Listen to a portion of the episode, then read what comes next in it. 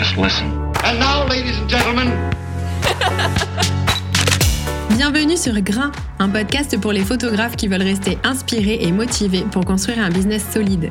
Je suis Mélodie, votre hôte, et je vous retrouve chaque semaine pour partager une réflexion, une découverte ou une rencontre.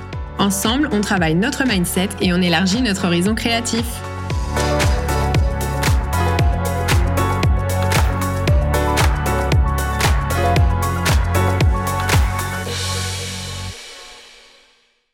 Hello à toutes et à tous et bienvenue dans ce nouvel épisode de Grain dans lequel j'avais envie de réfléchir avec vous autour du sujet de la créativité. Alors ça va être un épisode court, juste pour poser quelques idées qui me semblent importantes à avoir en tête. Et comme toujours, je suis ravie d'en discuter ensuite avec vous. Et d'ailleurs, j'en profite pour vous dire que la plus grosse valeur ajoutée de ce podcast pour moi depuis que je l'ai lancé, c'est vraiment nos échanges suite aux épisodes. Alors merci de prendre le temps de m'écrire et de me donner votre avis en privé. C'est toujours très riche et très intéressant, y compris quand on n'est pas d'accord. Alors déjà, la première chose dont j'ai envie de parler, parce que je trouve que c'est une idée qui est importante à déconstruire, c'est que selon moi, la créativité n'est pas un don. Si on reprend la définition du don dans le dictionnaire, ça dit que c'est une disposition innée pour quelque chose. Alors que pour moi, la créativité, c'est avant tout un intérêt qu'on a, un penchant pour certaines choses, c'est une façon d'appréhender la vie qui nous pousse à explorer le monde autrement. Donc c'est pas du tout pareil.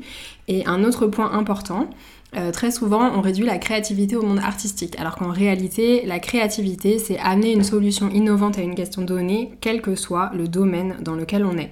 Donc si on est entrepreneur, la créativité, ça va être euh, de trouver des nouveaux moyens d'avancer, ça va être de tester des choses, de s'adapter pour faire évoluer son activité en fonction des obstacles qu'on rencontre, etc.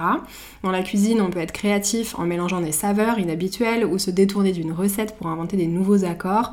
Euh, si on est parent, la créativité, ça va être par exemple exemple de trouver des techniques pour euh, faciliter le coucher de ses enfants. Si on est sportif, et eh ben, on peut mettre de la créativité dans le fait de se fixer des nouveaux défis pour progresser plus vite.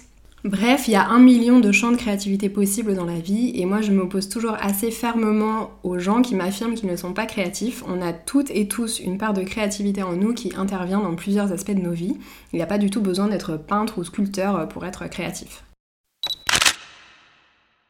Une autre idée reçue euh, qu'il me semble important de mentionner, c'est le rapport qu'on semble faire de manière générale euh, dans l'inconscient collectif entre la créativité et l'intelligence. Est-ce que les personnes créatives sont forcément plus intelligentes que les autres? À ce jour, il n'y a aucune étude qui vient valider cette théorie parce que les plus anciennes recherches sur la créativité remontent à environ 60 ans et donc on n'a pas du tout assez de recul sur le sujet pour pouvoir répondre à cette question. J'en parle pour tous les gens qui font des raccourcis de type euh, telle personne est très créative donc c'est un génie. En fait, ça n'a rien à voir ou tout du moins, ça n'a jamais été prouvé. Et mon avis, qui n'engage que moi évidemment, c'est que la créativité, c'est une compétence comme une autre qui s'acquiert, qui peut être nourrie et développée, et en aucun cas ce n'est un marqueur euh, de supériorité intellectuelle euh, quelconque. Ensuite, je trouve que c'est aussi important de rappeler que la créativité sans effort n'existe pas. La créativité, c'est pas euh, un pouvoir magique euh, qui vit par lui-même, c'est une chose qui s'entretient en permanence de la même manière qu'un muscle.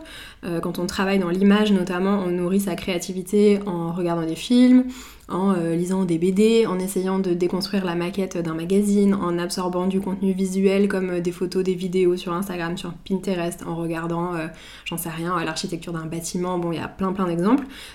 et tout ça c'est ce que moi j'appellerais le domaine actif de l'entretien de la créativité. Mais la créativité, c'est pas quelque chose de linéaire, c'est pas un bouton sur lequel on appuie pour avoir des idées quand on veut. Et il y a une vraie nécessité qu'on oublie souvent, euh, moi la première, c'est les moments de jachère. Pour rester créatif, c'est important de faire des pauses et de se sortir la tête de tout ça. Et là, l'imaginaire est en marche aussi. On, va regarder, euh, j'en sais rien, euh, comment se reflète la lumière sur une surface. On va faire des associations d'idées quand on lit un roman. On imagine une palette de couleurs quand on se balade. Bref, on nourrit aussi son imaginaire du monde qui nous entoure. Mais c'est fait cette fois de manière inconsciente. Et ça, c'est ce que je catégorise personnellement dans le domaine passif de l'entretien de la créativité. Donc les deux sont importants, les deux ont un impact, mais là où l'entretien passif se fait un peu de lui-même, bah, l'entretien actif, par défaut, résulte d'un choix et on décide de dédier du temps et de l'énergie à stimuler son cerveau en absorbant du contenu visuel, en analysant des images, etc. Un autre point, c'est que la créativité, c'est important dans beaucoup de métiers, mais je trouve qu'il ne faut pas non plus en faire une montagne parce que ça reste un pourcentage infime du travail nécessaire pour mener à bien un projet. Parce que c'est bien d'avoir des idées, mais euh, évidemment derrière, eh bah, il faut bosser.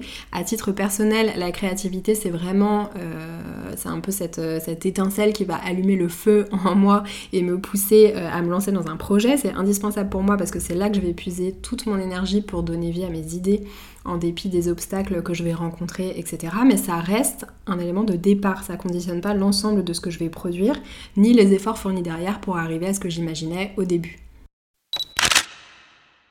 Et dernier point qui est pour moi très lié au sujet du partage et du fait d'inspirer les autres, c'est la notion d'humilité.